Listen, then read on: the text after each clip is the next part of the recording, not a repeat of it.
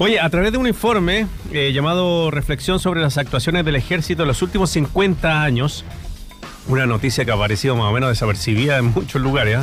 El ejército de Chile repudió las violaciones a los derechos humanos ocurridas durante la dictadura de Augusto Pinochet, así como también los obstáculos y cuestionamientos a los, esfuerzos por eh, lograr la verdad, la justicia y reparación durante el regreso de la democracia podríamos decir que este fue el último hecho como comandante en jefe de Martínez, que bueno, finalmente renunció, bueno, por toda la investigación que lleva la ministra Rutherford adelante. Estamos con el diputado del Partido Socialista, Fidel Espinosa, para conversar sobre esto. ¿Cómo le va, diputado? Bienvenido.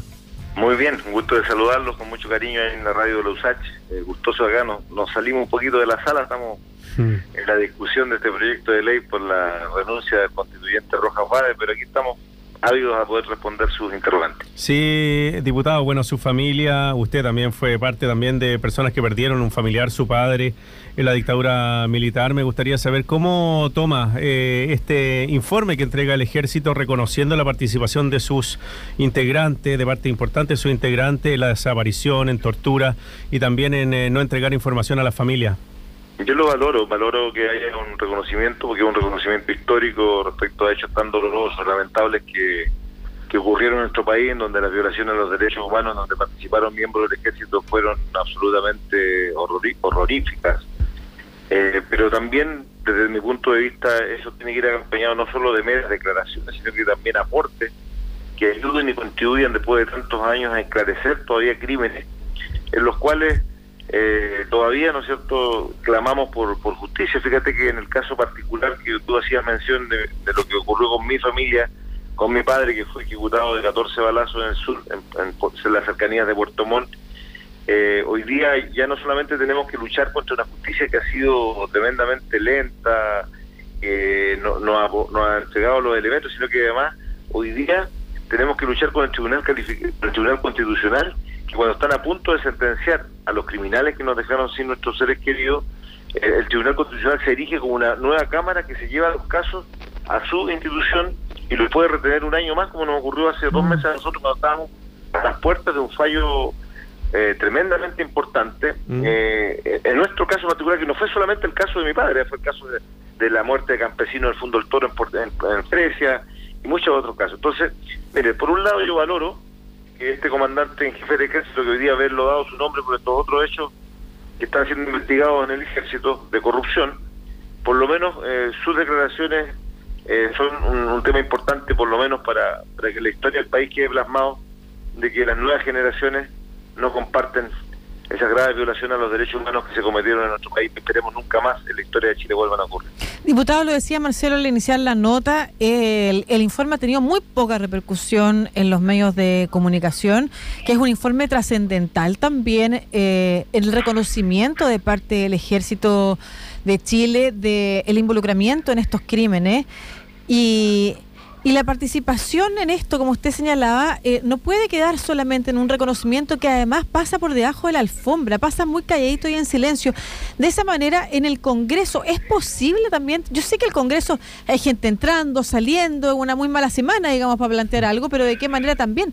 Desde el Congreso sería posible eh, generar alguna iniciativa para darle el realce que esta información merece para que sea difundida, para que sea conocida por todo y todas las chilenas.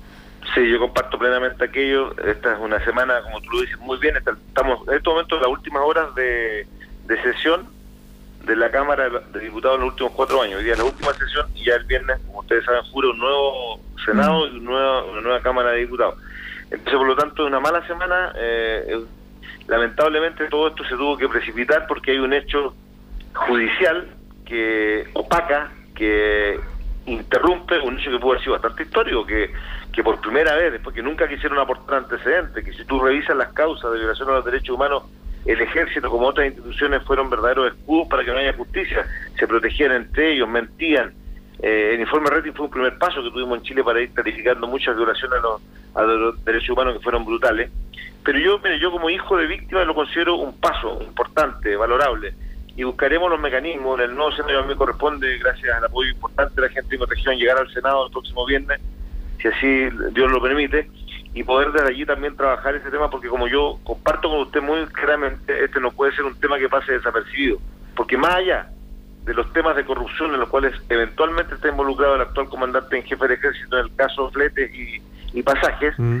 Eh, lo importante, ¿no es cierto?, que este, esto no pase, como lo decían ustedes, bajo la alfombra, sino que sea un hecho que también el Congreso en su integralidad valore, pero que vaya también de la mano, ojalá, con antecedentes que puedan aportar, porque todavía hay familias, como la nuestra y muchas otras, que claman por justicia, que lo único que buscamos no es venganza, es justicia, para que aquellos que nos privaron de haber de, tener nuestro crecimiento como personas, como niños, jóvenes en su momento, si nuestros padres paguen en la cárcel ¿no es cierto? sus crímenes brutales y alevosos que cometieron.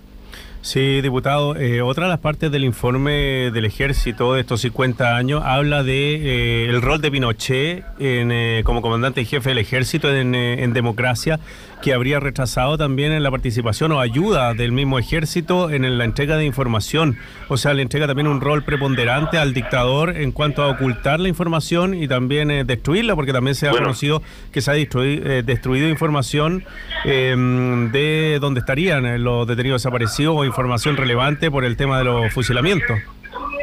Pero no olvidemos una cosa, no olvidemos una cosa importante que, de una u otra manera, eh, no olvidemos una cosa muy importante que es el hecho de que aquí en este país no solamente hubo desaparición de información, hubo desaparición de cuerpos. Sí, por el retiro de eh, televisores, como se denominó. Obviamente, o sea, no olvidemos que aquí con, con material bélico del ejército eh, se violentar, eh, perdón, se lanzaron al mar eh, y se arrojaron cuerpos de personas, de compatriotas, algunos vivos, otros que habían sido fusilados. Eh, hay cosas que, la historia de nuestro país no debe, no debe olvidar jamás. Y, obviamente que lamentablemente para ese sector político que protegió tanto a lo que fue la dictadura de Pinochet, no van a poder nunca borrar de la historia de Chile esto. No solamente las muertes, las matanzas, las violaciones a los derechos humanos, las violaciones a mujeres con, con animales, mm. quedaron plasmadas lamentablemente en la historia de Chile, pero aparte de eso, hoy día lo más triste puede ser para ellos, además, que la herencia de Pinochet no solamente se trató en el tema de violación a los derechos humanos, sino que también en la, eh, yo diría, clara y nítida eh, situación que hoy día el país está conociendo, que ex comandantes del ejército se han enriquecido de manera brutal con los recursos de todos los chilenos. Y eso es una vergüenza para el ejército de Chile en su integralidad. Esto en parte, esta declaración en parte logra aminorar todos los impactos negativos que, el ejército ha tenido lamentablemente en sus últimos años en no reconocer y en no colaborar. Creo que es un avance, un pase, pero repito, no debe ser solo una mera declaración. Ojalá vaya acompañada, este gesto del ejército vaya acompañado también de otros gestos. Y todavía hay muchos casos que están abiertos en donde ellos pueden aportar información. Sí, porque recordemos, diputado, que no es la primera vez que el ejército pide perdón, sin embargo, después de haber pedido perdón, eh, vimos lo que pasó eh, posteriormente en el estallido, em, que es volver a, a, observar a fuerzas de la policía, a fuerzas de orden y seguridad y al ejército de Chile involucrado en la vulneración de derechos humanos. Sí, pero no, no olvidemos que, gran parte de, esa vulneración de derechos humanos fueron otras ramas de, la, las Fuerzas Armadas, la, involucrada directamente, pero no olvidar una cosa también, que ya hubo gestos, y cuando, cuando el actual presidente Piñera quiso establecer poco menos que el estallido era una guerra, eh, un miembro importante del ejército... Claro, quien asume este hoy, de hecho, que va a asumir el viernes como comandante en el... Exacto, señala que aquí no hay ninguna guerra, de qué, guerra estamos hablando, se lo hace el propio presidente Piñera. Y eso fue un gesto que nosotros valoramos, ¿no es cierto?, en su momento, porque contribuyó a eh, los ánimos en un momento en donde el gobierno quería jugarse poco menos que en fuerzas eh, externas que estaban generando el estallido. Entonces usted cree, diputado, porque esa es mi pregunta, ¿usted cree que este gesto de reconocimiento no es un reconocimiento solo a nivel de algunas capas eh, más altas o, o, miembros especiales del ejército, sino que usted cree que ha permeado a todas las, las fuerzas, los niveles, las ramas del ejército como para para poder decir que efectivamente ha cambiado una perspectiva que nosotros sabíamos hasta hace muy poco, que estaba muy pinochetizada todavía. Sí, porque, porque por supuesto yo creo que las nuevas generaciones también deben tener un estigma muy grande sobre su espalda. Yo creo que los, los jóvenes nuevos que integran el ejército no tienen por qué de por vida pagar las responsabilidades de las atrocidades que cometieron otros. Pueden tener un pensamiento a lo mejor afín a la, a la derecha, pero esa gente no ha cometido violación a los derechos humanos, pero tienen que cargar con una mochila muy fuerte, que es justamente lo que el ejército hizo eh, en Chile en aquellos años de una manera brutal, en donde hubo agentes secretos, instituciones de inteligencia que, que violentaron los derechos humanos en concomitancia con las ramas de las Fuerzas Armadas. Entonces, por eso yo lo valoro como hijo de víctima, la violación de los derechos humanos como un avance, pero tiene que ir de la mano, repito, con hechos concretos, que es que no sigan protegiendo a quienes aún están vivos y que queremos que paguen en cárcel sus crímenes que cometieron. Mm. Y eso todavía, ¿no es cierto? Hay miles de familias, repito, como la mía, que estamos luchando por aquello tanto tiempo. Diputado, ¿por qué cree que esto no se ha difundido tanto em, en, eh, en, los medios de comunicación, en la televisión, en los diarios? Porque, bueno, es una, apreciación muy personal, pero yo creo que aquí obviamente tenemos un país en que está centrado sus medios de comunicación en un sector político que no le interesa que esto salga a la luz pública. en, cualquier otro país donde se violaron los derechos humanos, como en Chile, esto sería una noticia que encabezaría los titulares de los, de los, de los canales de televisión. Es inexplicable que no esté ocurriendo cuando hay un reconocimiento explícito de las vulgaridades que cometieron eh, por parte de los, mismos eh, el, agentes que, repito, hoy día conducían esa institución. Nos parece que es lamentable que no sea así. Sería muy lindo para Chile, incluso para su democracia, que esto fuera un titular en nuestro país eh, y que sea eh, un elemento muy importante para ir recuperando las confianzas que se perdieron y se extraviaron desde la erupción de, la dictadura militar en aquellos años.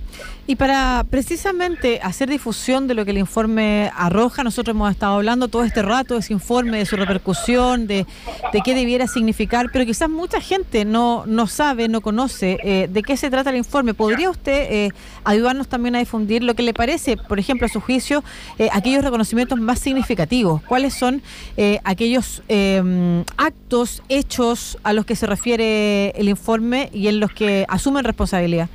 Porque desde mi punto de vista el informe eh, es, un, es, una declaración de muy buenas intenciones, pero que, repito, tiene que ir de la mano de, especificidades que impliquen obviamente también esclarecimiento de casos que aún están abiertos, en donde hay agentes, ¿no es cierto?, de, del ejército que están comprometidos.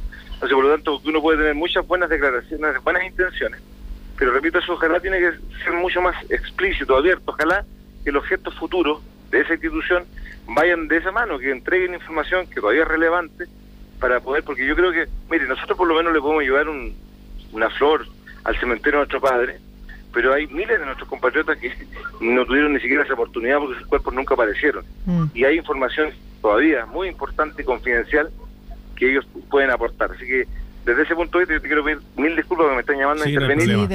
eh, pero cuando quieran, ¿no es cierto?, de mis opiniones, bienvenidos poder conversar con ustedes cuando así lo estimen. Muy bien, pues. Senador, eh, el senador, desde el viernes senador. Si Dios quiere, así es. Un abrazo grande.